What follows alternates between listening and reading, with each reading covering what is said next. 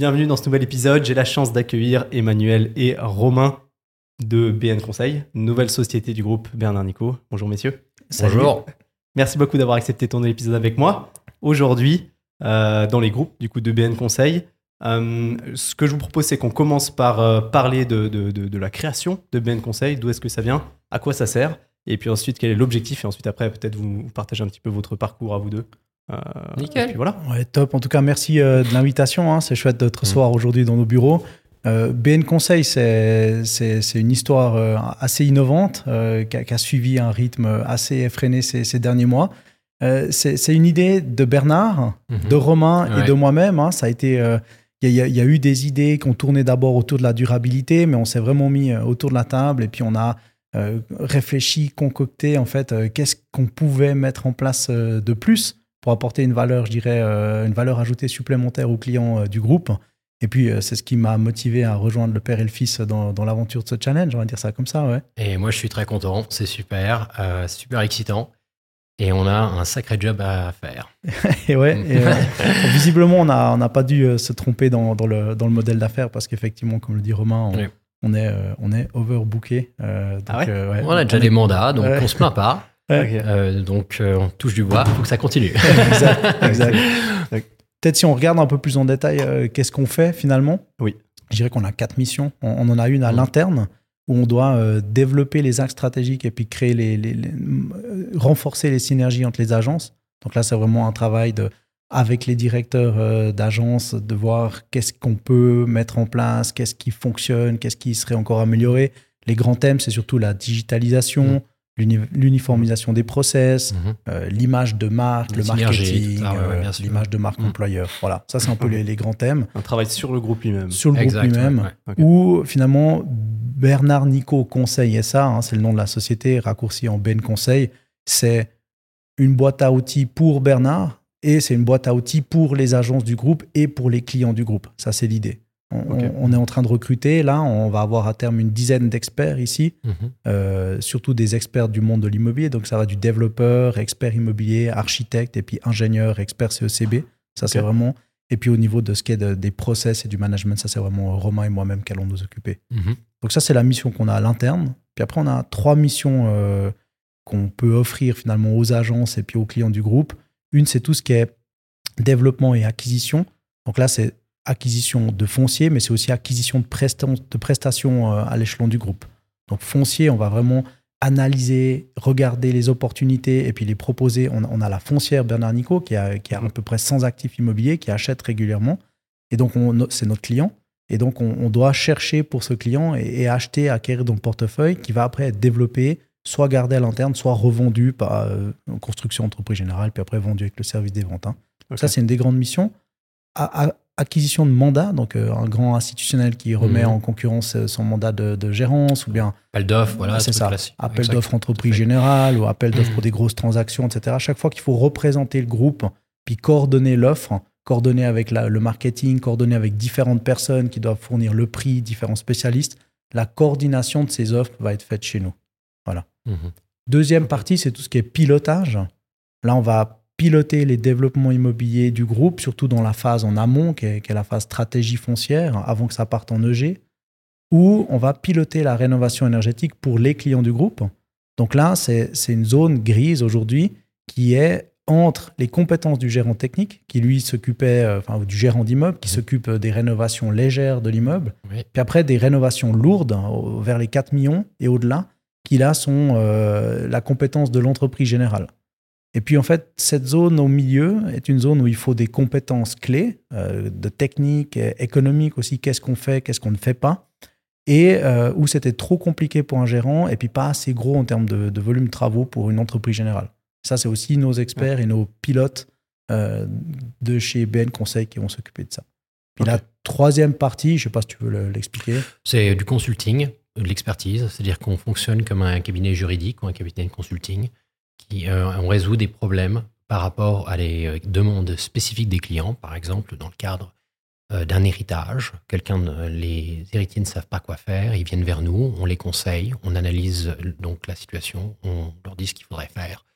Et il y a aussi notamment tout ce qui concerne la partie durable, qui est très très importante pour les CECB, justement, on prépare le terrain pour pouvoir ensuite éventuellement prendre un mandat de pilotage avec une rénovation énergétique.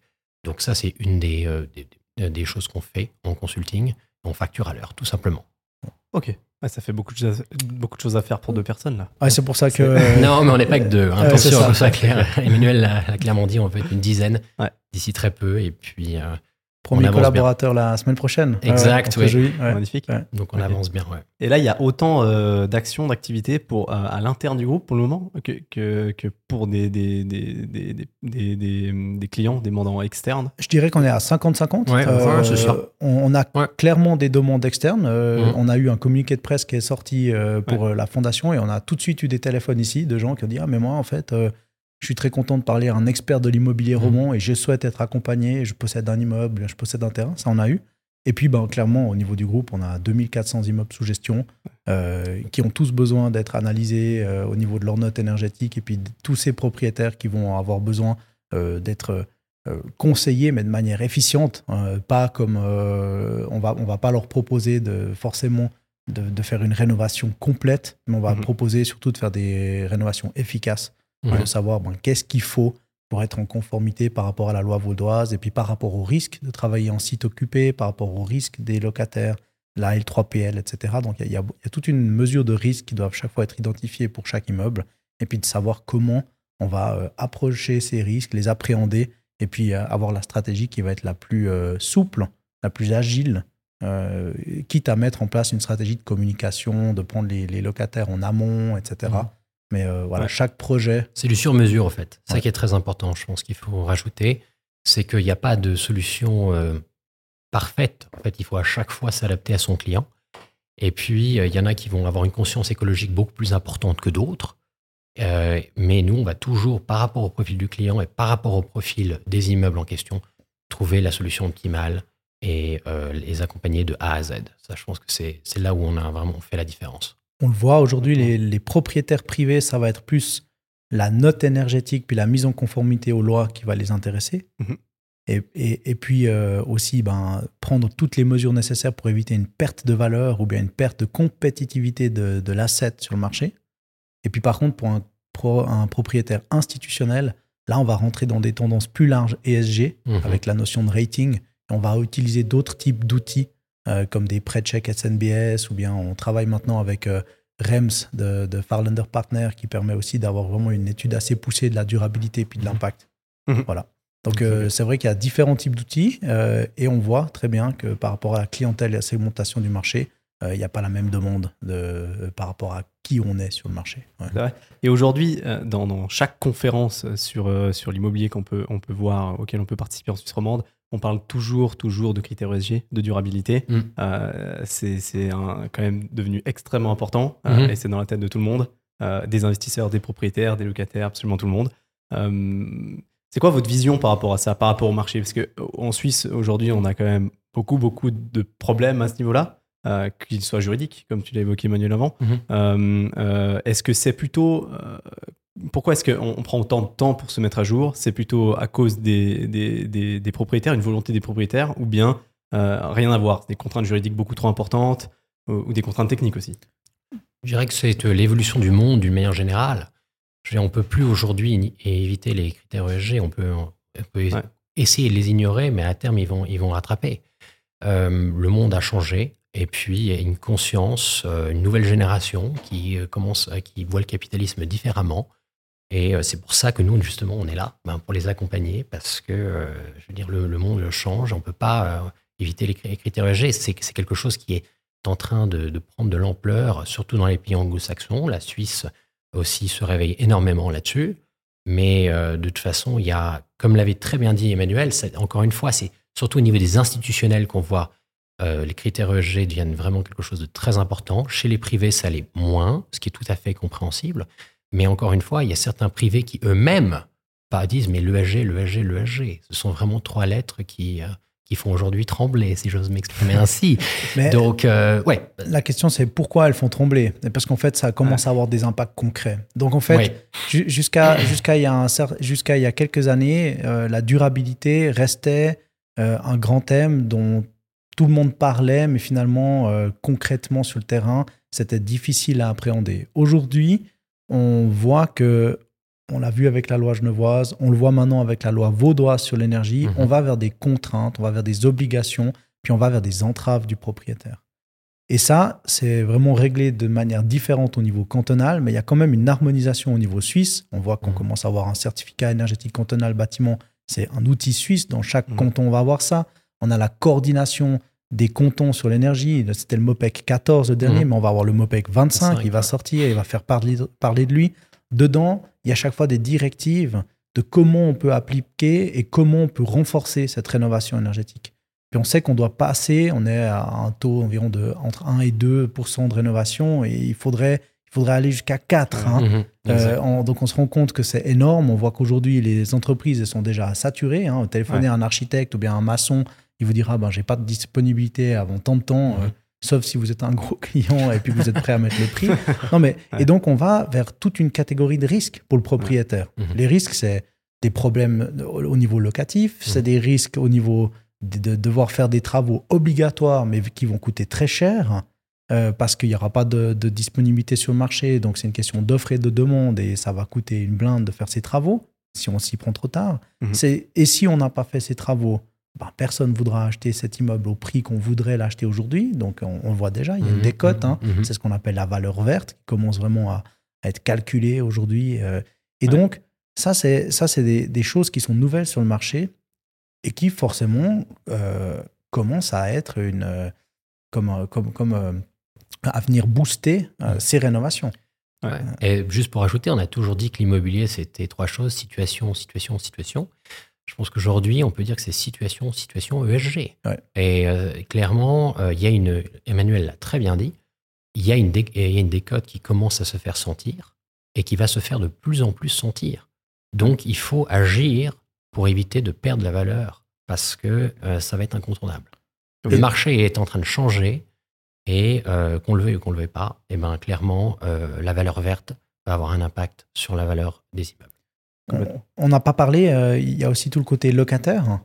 Euh, Aujourd'hui, alors voilà, on est dans un marché qui est tendu en termes de location, taux de vacances relativement bas, mais on pourrait euh, imaginer que ça n'a pas toujours été le cas, ou bien que ça ne continuera pas forcément à être le cas, à voir que dans, dans Mhm. certaines zones, en tout cas, peut-être parlons de zones, centre-ville, ce sera peut-être moins une, Mhm. une question, mais peut-être en périphérie, où finalement, je sais pas, prenons une ville comme dans le Gros-de-Vaud, comme Luçon, etc., si on possède des grands bâtiments qui sont des passoires énergétiques et qui euh, vont venir finalement euh, euh, impacter de manière assez conséquente le loyer final du locataire, hein, parce que finalement il y a le loyer puis les charges, mais le locataire, lui, ce qui l'intéresse, c'est le total, c'est combien, Mhm, c'est quelle est sa, quelle est, quelle est sa, son, Son combien brut, il débourse, oui, hein, hein, hein. Oui.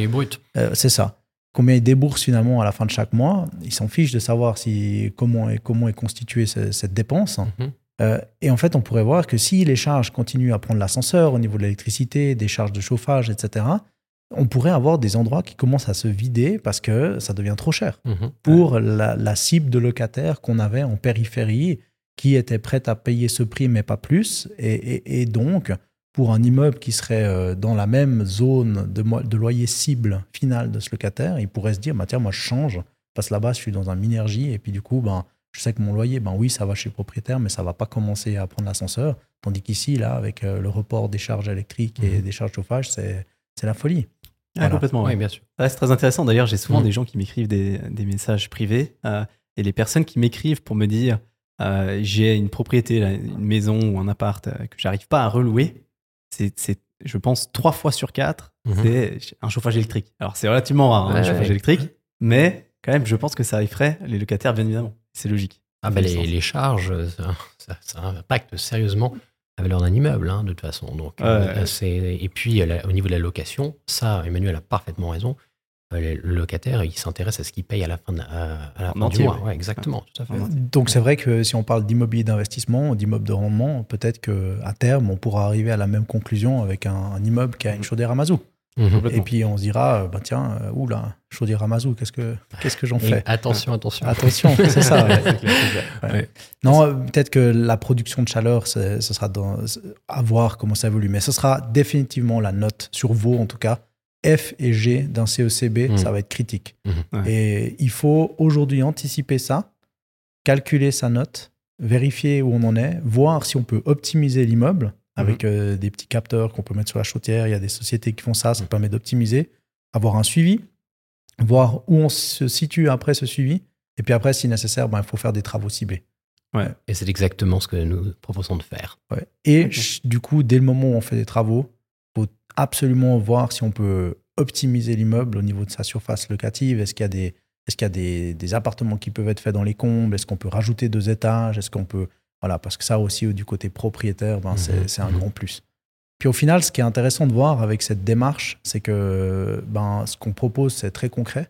C'est pas du tout des mesures euh, Mhm. qui sont euh, de l'ordre du lunaire. Euh, non, c'est des choses que le propriétaire, il peut se financer.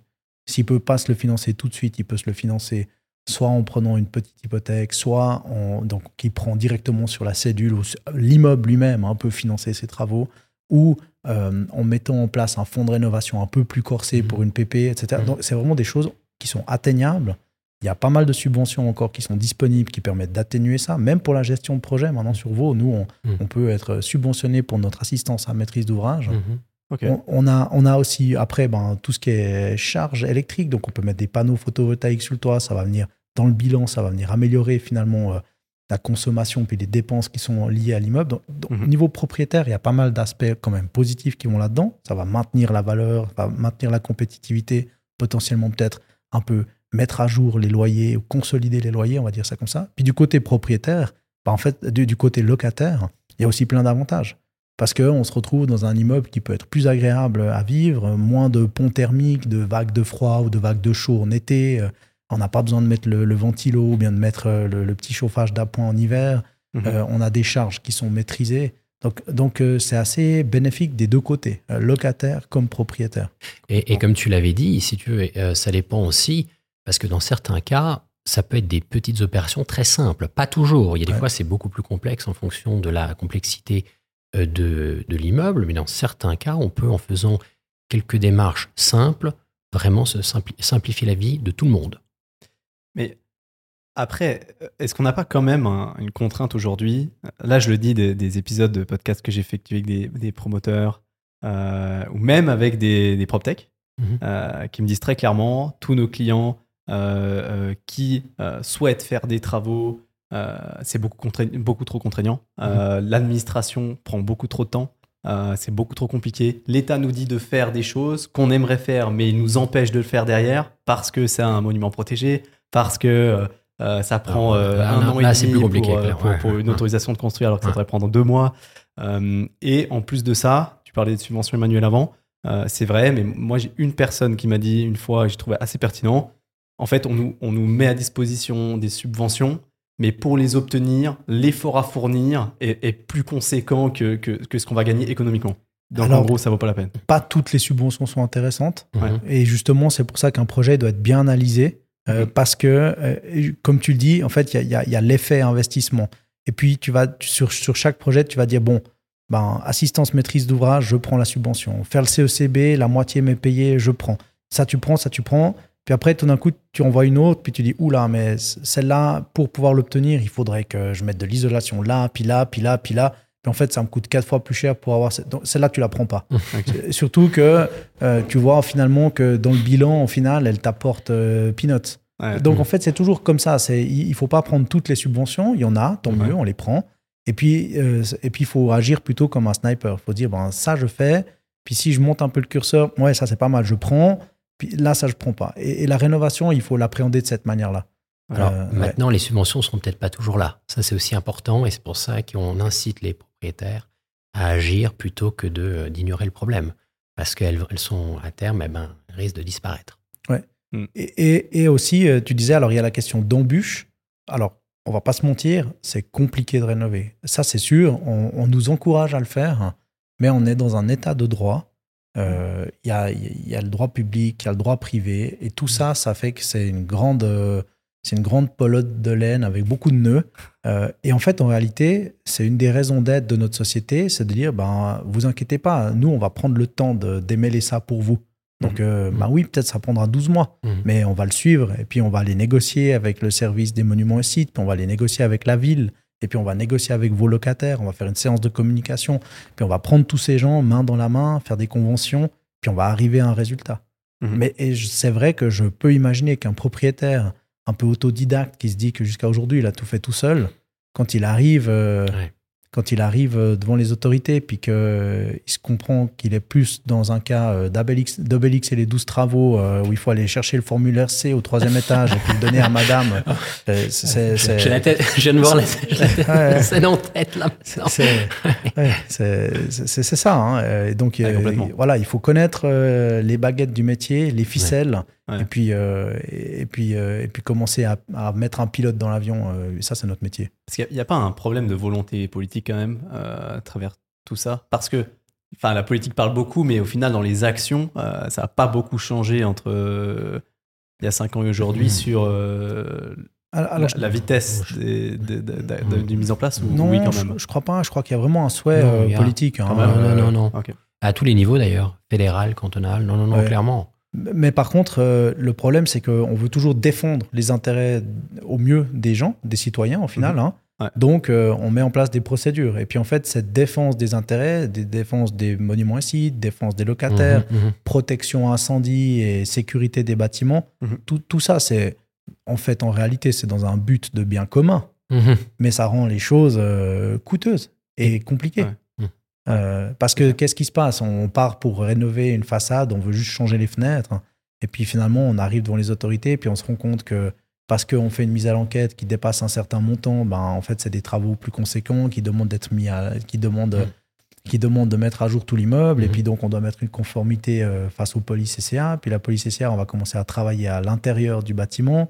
Et puis, comme on travaille à l'intérieur du bâtiment, ben, on commence à tout refaire, à taper, casser des murs. Puis on se dit, bon, ben, puisqu'on y est, je vais changer mes colonnes de chute aussi. Puis, puis en fait, on fait un assainissement général. Ouais. Ouais, Et clair. puis, et puis après, ben, il y a des projets qui nécessitent de partir en assainissement général. hein. Ça, c'est Mm. possible. Ouais. Mais on en a plein. hein. On, on en a chaque année euh, une belle série euh, qui sont dans notre entreprise générale au niveau des rénovations. C'est des assainnissements généraux de bâtiments. Mais il faut voir, est-ce qu'on est vraiment toujours obligé d'arriver jusque-là ou bien est-ce qu'en fait, on peut, euh, dans des moindres mesures, faire seulement des travaux euh, d'échantillonnage? Limiter les coûts et puis euh, optimiser les gains. Voilà. Effectivement. Et euh, encore un point par rapport à ça, trouvez pas qu'il y a, il y a- il y a- il y a quand même des frictions aujourd'hui, euh, même à l'interne, dans le processus d'autorisation de construire, dans les services qui ont les yeux rivés sur les, les dossiers d'autorisation de construire. Typiquement, euh, on a cumulé les services. hein. On n'avait pas autant avant, mais Mhm. services de l'environnement, services social, Ouais. services de la protection du feu, services de, Mhm. de- tout. En fait, il y a un service un peu pour tout. Mhm. Et vous avez des services qui sont pas d'accord entre eux. Et vous, quand vous êtes le, le- le- le maître d'ouvrage, quand vous voulez rénover, vous voulez faire bien, vous vous rendez compte que vous pouvez juste pas avancer parce que le service des monuments historiques vous dit vous n'avez pas le droit de faire ça. Le service de l'environnement vous dit si vous faites pas ça, vous avez pas, je vous donne pas l'autorisation. Et donc il y a quand même des, des contraintes ici qui sont euh, Indéniable. alors, alors, encore une fois, euh, oui, ça arrive Ouais. tout le temps. Ouais. Euh, absolument tout le temps, parce que chaque, chaque service prêche pour sa paroisse. hein. Ouais. Ça, c'est normal. Et donc, ils n'ont pas forcément les mêmes intérêts. Typiquement, le- l'exemple standard, c'est monuments et sites, et puis euh, police SCA, norme feu, Mhm. euh, protection voilà. du bâtiment, dans- protection incendie, pour être euh, précis. Et, et puis, euh, un veut qu'on mette en place euh, des rénovations de portes palières, de cages, d'escaliers, etc. Puis l'autre va dire, mais non, c'est protégé, il faut pas changer. Ouais. Alors, encore une fois, si on est un propriétaire standard, puis qu'on est un peu autodidacte, puis on s'est dit, ben, comme, la- comme je fais ma déclaration d'impôt tout seul, je vais aussi euh, faire mon permis de construire tout seul parce que j'ai un petit-fils qui est architecte, puis il va juste signer, mais sinon ça. Non, c'est plus facile, c'est plus possible de faire comme ça. comme ça. C'est- Il faut Mm. quelqu'un qui soit là, qui prenne les services entre eux, qui organise une séance sur site. Sur site, il faut faire une visite, il faut faire un PV, il faut protocoler ce qui a été dit. Et puis après, il faut pousser, il faut mettre des rappels, puis il faut dire voilà. euh, parce que finalement, on est obligé d'aller vers une entente au bout d'un moment. hein. Ouais. Mais Ouais. euh, l'État doit statuer, on ne peut pas ne pas rénover, etc. Donc au Mhm. bout d'un moment, il y en a un qui doit céder euh, à l'autre. Mhm. Mais euh, le problème, c'est souvent au niveau de la responsabilité. C'est-à-dire que si c'est les monuments et sites qui gagnent, est-ce que en fait euh, le- ceux qui sont en charge de la protection incendie donnent des charges ou pas? Et souvent, on arrive à des situations où des fois il y a des flous où on n'a pas fait, mais en fait le propriétaire d'une certaine manière, il est quand même responsable de ne pas avoir mis en place ces lampes. Et là, c'est vraiment notre travail, c'est aussi de relire les documents puis de dire non non, Là, vous nous donnez le permis de construire, donc vous donnez des charges qu'on ne fait pas ça parce que c'est obligatoire pour les monuments et sites, mais vous venez pas euh, poursuivre le propriétaire s'il y avait un incendie puis qu'il y avait des dégâts euh, corporels et humains. Mhm. Ah Ouais, c'est compliqué. Hein. Ouais, ouais, Faut avoir les yeux partout. Hein. on, on les a, on les a. Et euh, maintenant que vous êtes dans le marché tout le temps, que vous êtes actif là-dedans, euh, il en est où aujourd'hui le, le marché immobilier suisse par rapport à ça? Ben, il est en Cette train de mise à jour Il en, il est en train de se ré- réveiller de- doucement. Euh, comme Ouais. on l'a déjà dit par rapport au fond, je pense que clairement, ils, euh, ça, ils ont déjà pris les, les devants. Euh, mais malheureusement, et ça c'est euh, triste à dire, certains petits propriétaires sont récalcitrants. Et, mais nous allons leur venir au- à, à leur rescousse, faire en sorte que ben, ils se rendent compte qu'ils ne peuvent pas éviter ce, ce- cela et que le monde change, comme j'ai déjà dit. J'aime bien prendre l'exemple des années 70, où certains maris auraient dit c'est complètement ridicule que ma femme vote. Mais il aurait beau euh, se- dire ça autant aussi fort qu'il voulait, ben, quelques années plus tard, elle avait le droit de vote. Donc euh, c'est ce qui va, ce qui va à mon avis se passer. Et euh, clairement, il faut, euh, il faut se réveiller. Ah, c'est clair. Et euh, je pense que qui est très représentatif de l'immobilier roman, euh, Bah, Bernard Nico, ça en fait partie en tout Bien cas. Euh, c'est un nom qui est, qui est connu et reconnu. Et euh, ben, la preuve, c'est qu'on met en place un service qui est dédié. euh, et c'est preuve est qu'il y a un intérêt de la part du marché et qu'il y a, il y a de la demande par rapport à ça. Donc euh, le marché se réveille gentiment, mais sûrement. Euh, on Ouais. voit que ben, après euh, un mois d'activité, on a déjà un cahier euh, de commandes qui est plein. Mhm. Et puis, euh, j'ai envie de dire. Et on ne se plaint, hein, on s'en plaint pas. il est plein et on s'en plaint pas. Oh, magnifique. C'est quoi votre vision maintenant, plus sur la- l'aspect ju- juridique de, de tout ça? Euh, Parce que, comme on sait, enfin, depuis la, la- la LDTR et la L3PL ici sur le canton de Vaud, Mm. il y a quand même des contraintes aussi au niveau euh, juridique pour le propriétaire quand il fait des gros investissements dans son parc euh, Mhm. immobilier. euh, qu'il ne peut pas forcément répercuter les travaux qu'il a réalisés sur Mhm. les loyers et donc ces investissements qui sont inutiles et donc on a un parc vieillissant parce qu'on re- repousse l'investissement puisque ça sert à rien d'investir. Alors là, c'est un dilemme, Mm. la même chose que les dilemmes entre les différents services de l'État. Euh, Ouais. Oui, c'est un fait. Euh, ça, la, la L3PL, selon certains angles, peut être un frein à la rénovation. Et c'est pour ça que chaque actif doit être analysé séparément par rapport à la fortune, par rapport aux baux qui ont été signés par rapport à ce bâtiment. Et euh, je pense que pas tous les immeubles doivent avoir la même stratégie de rénovation. Du sur mesure, une fois Ouais. de plus. Ok. Et donc ça, ça freine pas tant que ça au final? Il faut juste avoir la bonne approche. Mhm. Ouais. Ouais. Donc il y a des solutions. Il y a des solutions, il faut mettre en place les choses. Exactement. Il n'y a pas de problème, il y a toujours que des solutions. C'est ça. Ok, bon, magnifique. C'est quoi les objectifs pour euh, BN Conseil maintenant sur euh, les années à venir? Alors c'est tout récent d'ailleurs, ça date de quand au final? Tu réponds à la question? ouais. Non, vas-y, vas-y. Le jour où vous avez lancé ça. Non, ça fait, ça fait un peu plus d'un mois. Début octobre. Ouais. Lancement officiel euh, 2 octobre. Ouais. Ah, de octobre, ouais. Ouais. C'est même pas un mois. Même pas Ouais, un mois. ouais, après ça dépend comment on compte. Mais ouais, on va dire ça. voilà. ouais. Et puis euh, notre objectif, il est, il est pas très compliqué à comprendre. C'est d'ici trois ans, on veut que tous les clients propriétaires du groupe Ben- Bernard Nico, ils aient une feuille de route face à la transition énergétique. Mhm. Ça, c'est notre objectif. Trois ans. Ouais. Mm. Ok. Combien de propriétaires ça? C'est un certain nombre. 2400 immeubles, comme il a déjà été dit. 2400 immeubles. Ouais, ouais. Ok. Ah, magnifique. Vous êtes principalement actif euh, aujourd'hui sur euh, l'arc lémanique canton de Vaud Genève, Ouais. c'est ça Est-ce que vous êtes actif aussi ailleurs ou pas? On a des activités ben, sur Genève, sur euh, le canton de Vaud, et puis jusqu'au début du Valais. hein. on va jusqu'à Mhm. Martigny. Ok. Euh, Ouais. ça, Ah, ça, c'est exactement, exactement. Euh, je pense que peut-être euh, au nom de la famille Nico, tu peux peut-être un peu préciser. Non, bah, on est tout à, on est donc on a 11 agences, euh, on a 280 collaborateurs et donc notre footprint, comme l'a très bien dit Emmanuel, ça va donc de Genève en montant à Yverdon, on descend un tout petit peu sur Fribourg, mais très légèrement. Et puis Bulle. voilà, Bulle, voilà, on va pas plus loin que ça. Et puis euh, en Valais aussi un petit peu, voilà. Donc euh, 11 agences, 280 euh, collaborateurs euh, et puis euh, bientôt 50 ans d'expérience. Voilà. Ah, magnifique. Où est-ce- dans quelle région est-ce que vous voyez le plus gros potentiel pour, euh, pour euh, le développement de vos services? Bah, à travers évidemment la rénovation euh, et la mise à jour de ces immeubles Alors, on peut penser qu'il y a toujours des opportunités sur Vaud, même si elles sont de plus en plus euh, limitées. Euh, on pense aussi, on regarde aussi un petit peu euh, du côté de, de- du Valais. Et puis, euh, ben, euh, pas plus loin que Bulle, on va dire. Voilà. Mais je dirais que Ouais. notre service, il est un service transversal à ce que ce qu'apporte aujourd'hui le, le groupe Bernard Nico. Et puis finalement, la, la durabilité, euh, elle va être nécessaire partout. Absolument. Donc, euh, nos deux régions euh, phares, c'est Vaud et Genève. Mhm. Euh, là où il y a des lois aussi hein, qui font que il y a un intérêt Bien à sûr. se dépêcher, d'anticiper. Euh, Et Mhm. donc, euh, effectivement, le, le focus euh, de- des prochaines années, c'est le canton de Vaud Ouais. et un petit peu le canton de Genève. Voilà, exactement. Mais après, bon, comme Emmanuel l'a très bien dit, je veux dire, de toute façon, avec la réalité, la demande qu'il va y avoir pour les rénovations énergétiques, il y a vraiment de quoi faire. Mhm. Euh, et puis, bon, après, il faut trouver la main-d'œuvre, et puis euh, les, les, les Les têtes, équipes. les têtes, Ouais, les c'est équipes et le tout plus ça. gros problème qui Ouais, a ouais, ouais. aujourd'hui la main d'œuvre. c'est compliqué. Peut-être ce qui est important de dire, c'est euh, on n'a pas, enfin, bien qu'on ait des architectes ici chez nous euh, comme pilotes, etc., ou à l'entreprise générale, on ne procède pas comme architecte. Donc les architectes sont vraiment nos partenaires. Euh, et pour chaque projet, qu'il soit à Yves-Verdon, à Genève, ou à Martigny, ou à Montaix, on va prendre des architectes locaux.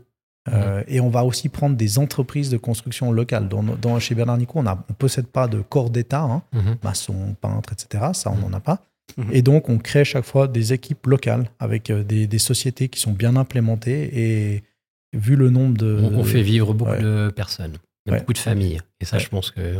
Et mon père paye beaucoup d'impôts. Qu'on l'aime ou qu'on ne l'aime pas, il paye beaucoup d'impôts. Ah, J'en doute pas. Euh, J'avais une question par rapport au, au certificat CECB. Oui. Euh, parce qu'en Valais, du coup, c'est pas obligatoire d'en Mhm. avoir un à chaque transaction. Sur le canton de Vaud, c'est obligatoire. Et à Genève, si je ne me trompe pas, c'est pas obligatoire encore. hein. Alors à Genève, Ouais. c'est différent. À Genève, on calcule l'IDC, euh, c'est l'indice de dépenses de chaleur. Mais ils sont en train maintenant de, de- de décider justement de passer sur le CECB. Donc il y a une loi qui est en train de changer. Parce qu'en fait, le CECB, comme je l'ai dit avant, c'est le certificat énergétique cantonal officiel en Suisse. Mhm. Et normalement, chaque canton devrait se référer à ça. Ouais. Et là, il y a vraiment une stratégie au niveau de la confédération qui pousse pour ça. Et on ne serait pas très étonné à terme de voir chaque canton qui l'utilise, voir chaque Mhm, canton mhm. qui le rende obligatoire. Parce que ça permet vraiment à l'État de monitorer où Ouais. en est mon parc face à ma responsabilité sociale euh, de la transition énergétique. Et donc, euh, vu les thématiques actuelles sur l'énergie, sur le prix de l'électricité, euh, on on peut que croire que le certificat énergétique cantonal va continuer à croître et à se déployer partout ailleurs. Ouais. Ouais, Ils complètement. prennent là, là, plus en plus d'empreintes d'année en année, clairement. Euh, donc euh, pour l'instant, c'est pour les ventes, mais dans le nouveau projet de loi, donc la LV, l'N, clairement, c'est d'en avoir un de façon euh, Obligatoire. obligatoire. Ouais. Voilà, donc juste pour préciser ce point-là. Ouais. Ok. Tous- tous les propriétaires auront jusqu'à 5 ans pour euh, transmettre à l'État la note euh, certifiée par un expert, euh, cer- par un expert euh, agréé. ouais. Ok. Ouais. Ouais, Beaucoup de travail aussi. Euh, j'ai- je- je- J'avais une question aussi sur les nouvelles constructions. euh, parce qu'on parle beaucoup des rénovations là depuis le début, mais il y a aussi les nouvelles constructions Mhm. euh, qui continuent, qui sont lentes, mais qui continuent. Euh, et j'ai quand même toujours des professionnels de l'immobilier avec qui je discute qui sont anti. euh, enfin, anti. Ouais. Oh non, on peut le dire anti-minergie, anti-CCB, trop Ouais. contraignant, Mhm. trop compliqué, ça sert à rien. On peut pas ouvrir les fenêtres. Et Ça, surtout en Valais, chose. On ça. peut pas ouvrir les fenêtres. C'est surtout en Valais qu'on entend ce genre de choses. Ah, même pas qu'en pas Surtout en ouais. Euh, Est-ce que vous, vous, vous imaginez encore, vous, ou bien ça, ça- est-ce que vous, ça, vous construisez encore sans forcément de labellisation Minergie, euh, ou bien euh, c'est inenvisageable maintenant? Alors je dirais que Ça dépend. Comme, Mhm. euh, Tout à fait juste. comme pour la rénovation, chaque projet nécessite une stratégie qui est différente. Ça Mhm. dépend de son emplacement, de Mhm. quel propriétaire, quelle est la destination finale prévue des locaux, etc. etc. Euh, Peut-être des locaux artisan, arti- euh, pour faire de l'artisanal, c'est Oui. c'est- pas forcément nécessaire d'aller sur un label, ça dépend. Après, euh, vraiment, le label, c'est un branding et nous, on le recommande.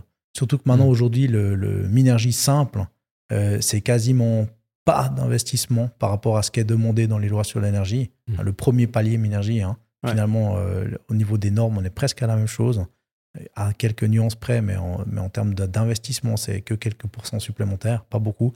Et on le voit, ça se retrouve sur la valeur. Donc si on part sur un projet Ouais. qui décide d'être vendu en lot, PP, etc., ce sera une forte plus-value à la vente, ça va intéresser les nouvelles clientèles.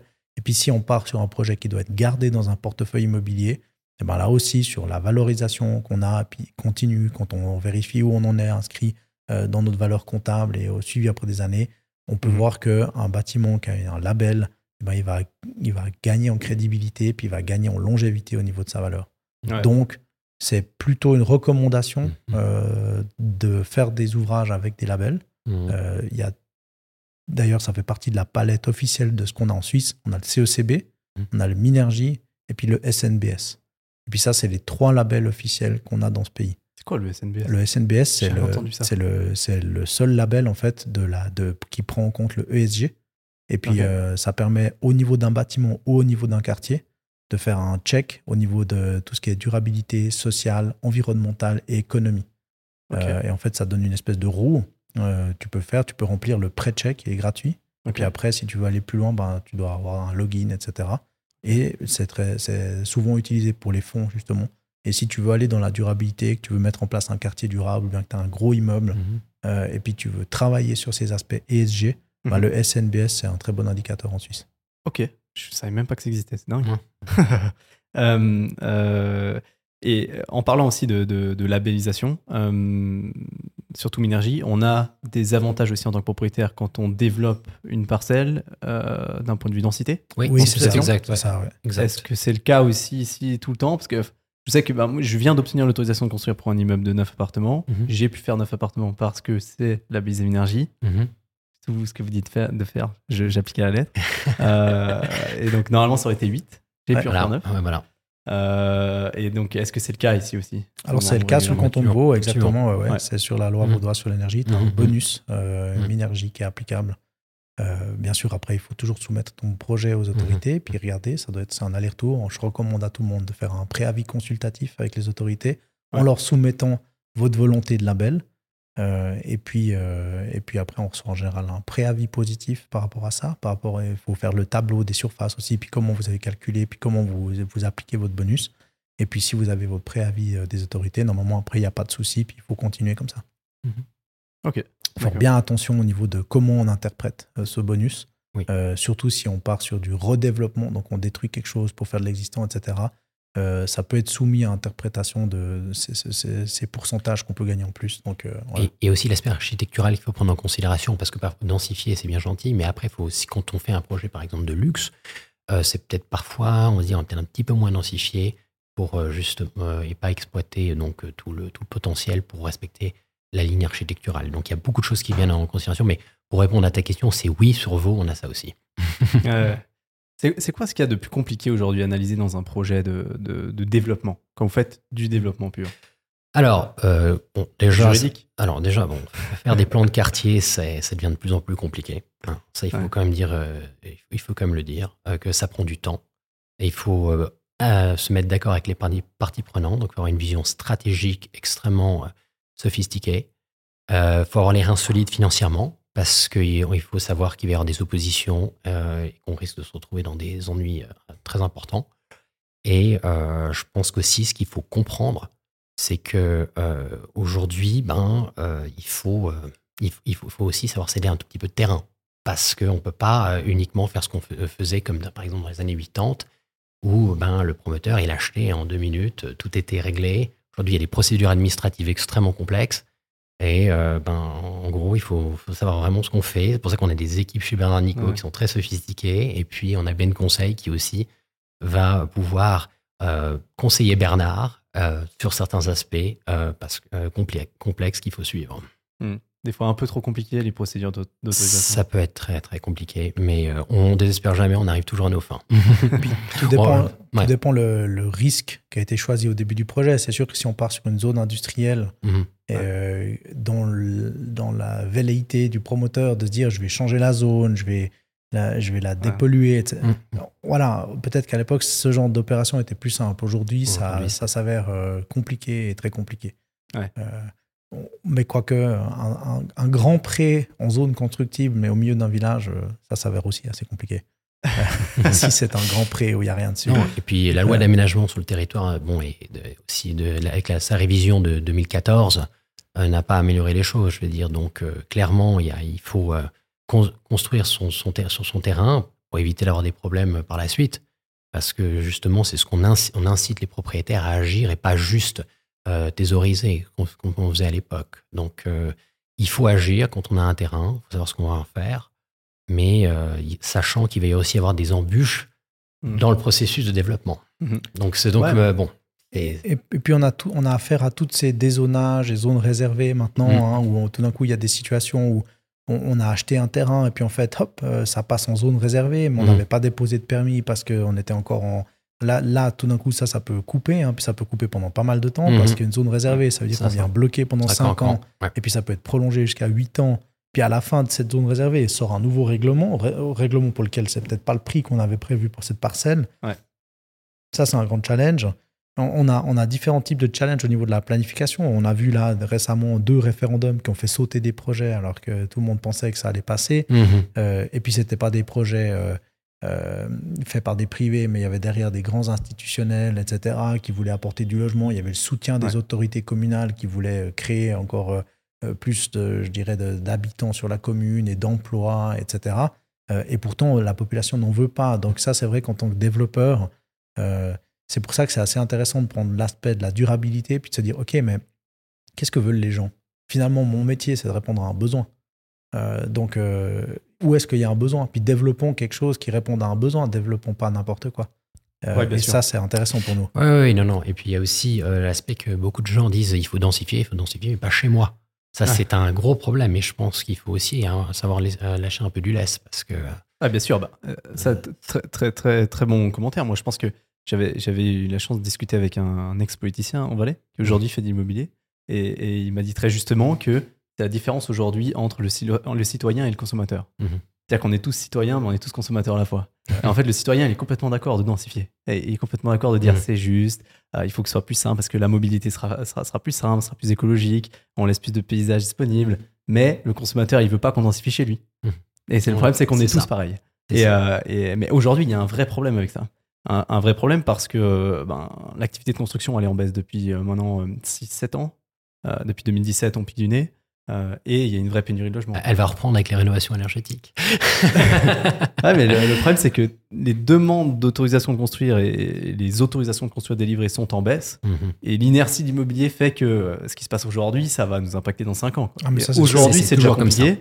Dans 5 ans, si, si Non, non, bien les autorisations de construire délivrées aujourd'hui sont faibles, c'est dans, dans Mhm. 3, 5, 10 ans que ça sera très compliqué. C'est Guy Parmelin qui disait que la Suisse était un hôtel euh, overbooké, sauf erreur. hein. Ouais, Ouais. exactement. Bah, ça, c'est sûr, c'est ce qu'on voit. Et puis, euh, ça continue à l'être. Mais finalement, euh, il y a des cités comme euh, la cité de Calvin. Ça fait des années et des années qu'ils sont dans ce stade-là. Et puis, ça continue quand même à se développer. Et puis, on travaille sur, euh, sur un environnement qui est en perpétuel overbooking, finalement. hein. Mhm. Et, et pourtant, ça se rénove quand même, ça se développe quand même. Et puis, euh, là, de manière encore plus, depuis qu'il y a cette nouvelle loi sur l'énergie qui astreint les propriétaires à mettre des plans d'assainissement. Ouais. Euh, et puis on voit que ça bouge, ça a créé du mouvement dans les transactions. Il y a des familles qui se sont séparées d'immeubles parce que bah, ils n'avaient pas envie d'investir dans la réno. Mais ces Mhm. immeubles, ils ont été rachetés, hein, ils ne sont pas restés Mhm. euh, Ouais. sur le marché flottant. Je veux dire, ils ont été repris par des gens qui vont les rénover. Donc l'un dans l'autre, euh, il faut juste se repositionner. J'ai- par contre un, un investisseur où, euh, qui m'a dit qu'aujourd'hui, très clairement, il y avait une, une, une plus-value un- pour, tous, les, tous les bâtiments qui étaient déjà rénovés, rénovés, qui étaient déjà ESG compatibles, si on veut, durable euh, compatibles, euh, pour la simple et bonne raison que justement les contraintes sont tellement compliquées aujourd'hui pour les, obtenir ces autorisations de construire, pour les mettre à jour, euh, que le, le temps que, à- qui va prendre, que, que, que va prendre l'investisseur pour Mhm. faire cette mise à jour, euh, il est complètement d'accord de euh, surpayer euh, une petite partie pour l'immeuble qu'il va acheter Alors je vais te, te est reposer, déjà fait. je te repose la question dans l'autre sens. Est-ce que, est-ce que, le, est-ce que finalement, c'est pas juste un immeuble qui a été rénové, on sera d'accord qu'il soit dans un prix euh, passé, comme on a pu voir en 2019 ou en 2020 Mhm. et, et puis aujourd'hui, tous les autres immeubles, ils ont pris des décotes. Et puis peut-être que si c'est pas une passoire énergétique, puis que c'est un immeuble flambant neuf, on sera d'accord de, de rester un peu plus proche des prix qu'on a eu euh, il y a quelques années en arrière. Mais j'irai pas jusqu'à lui ajouter un, un bonus. Ouais, Euh, Peut-être euh, Peut-être. peut-être un prix qui est plus cher que le prix Ouais. du... En fait, en fait simplement, un, un immeuble aujourd'hui, tu vas, tu vas l'analyser et puis tu vas déduire les travaux que tu Mhm. penses. Mhm. Voilà. Donc, Tandis qu'un immeuble, si on lui a déjà déduit ses travaux, Mhm. ben, tu vas être d'accord de donner Non, non, cet mais- argent au propriétaire. Ouais, bien sûr, bien sûr. Non, mais hors, hors, hors travaux, ouais, hors travaux, on, par- on parle Ouais. de bonus supplémentaires Ouais. à cause du temps et des contraintes liées à Ouais. ces autorisations. Ouais, Ouais, bah, je- leur, euh, leur, euh, temps de l'argent, peut-être- voilà. Ils, ils sont peut-être mal accompagnés. Non, non, euh, je pense que chacun est libre de prendre la décision qu'il veut, quoi. Mais euh, Ouais. euh, les, les immeubles ont été très fortement évalués ces dernières années. Il y a eu une décote. Et puis, puis aujourd'hui, il s'agit de toujours regarder de quelle situation on est. Je ne je je tirerai pas des généralités par rapport à ça. Mm, Peut-être que si c'est un immeuble en centre-ville, très urbain, top location, Mm. effectivement, c'est compliqué de le rénover parce qu'il y a du trafic. Peut-être que là, si on a envie d'avoir un flagship dans son portefeuille, ben, on se dit, bon, cet immeuble, il vaut un, un bonus. Ouais. Après, euh, je dirais C'est peut-être justement pour ouais, gagner, gagner du temps sur la mise à jour du portefeuille global. C'est ça. Mm. C'est ça. La, valeur temps de l'argent, comme je disais ouais, tout à l'heure. Ouais. Ouais. Mais du coup, je pense que c'est plus une réponse de niveau stratégie. Euh, Oui, Plus globale. Puis on peut pas faire de généralité. Moi, je, moi, je tirerais pas une généralité. Non, non, je, je suis tout à fait d'accord. Oh, C'est toujours du cas par cas. Ouais, c'est clair. Ok, bon, bah, magnifique. Euh, merci beaucoup. Peut-être on a oublié de parler de, de vos parcours à vous, euh, à vous deux. Euh, Est-ce que euh, vous êtes d'accord rapidement de vous présenter quand même Euh, Comme ça, euh, euh, on, on- on a une petite idée? Euh, Vas-y, Emmanuel. Ouais, bon, pour, les, pour le peu de personnes qui ne vous connaissent pas encore. Alors, euh, Emmanuel von Grafenried, euh, bernois d'origine, vaudois de cœur. euh, quoi dire hein, euh, Je suis architecte euh, EPFL de formation. J'ai fait aussi expert immobilier par la suite. Euh, j'ai un parcours de militaire. J'ai été commandant de compagnie et capitaine, ce qui a plu à Bernard notamment. Et puis, et puis voilà, j'ai été entrepreneur dans une partie de ma vie. J'ai travaillé dans le dans le- dans l'immobilier d'investissement par la suite et puis comme directeur chez CBRE à Lausanne avant de rejoindre le groupe Bernard Nico comme euh, associé. Voilà. Bon, magnifique. Bah, moi, je- j'ai habité pendant très longtemps à Londres, Romain Nico d'abord, fils de Bernard Nico. Euh, donc, comme je l'ai dit, euh, j'étais à Londres pendant pas mal de temps. J'ai fait mes études là-bas, euh, en Angleterre. Euh, et puis, j'ai fait une carrière dans la finance. Euh, et puis, après un certain bout de temps, mon père et moi, nous avons eu une conversation importante quant à l'avenir du groupe. Et je suis revenu en Suisse. Ça fait maintenant un peu plus de 4 ans. Et puis, j'ai eu mes deux brevets fédéraux l'année dernière, euh, gérant d'immeubles et développeur immobilier. Et je suis donc j'ai été essentiellement faire de la gérance et du courtage jusqu'à il y a très peu de temps. Et puis maintenant, je suis enchanté de travailler avec Emmanuel sur ce nouveau challenge qui est extrêmement important pour l'avenir du groupe. Beaucoup de travail devant vous. Ah oh là là. On l'espère, on se le souhaite. hein. De toute façon, on en a déjà plein, alors on se plaint pas. on se plaint pas. Ouais. Non, bon, bah, magnifique. Merci infiniment en tout cas pour, euh, Merci à toi. pour le partage. Ouais. Merci pour toutes les informations. Merci à toi. Et je vous Et, souhaite le meilleur pour la suite. et puis, euh, on se réjouit de continuer à t'écouter euh, avec tes podcasts qui sont de haute qualité. Eh ben, merci beaucoup. À plus. ciao. À plus, ciao.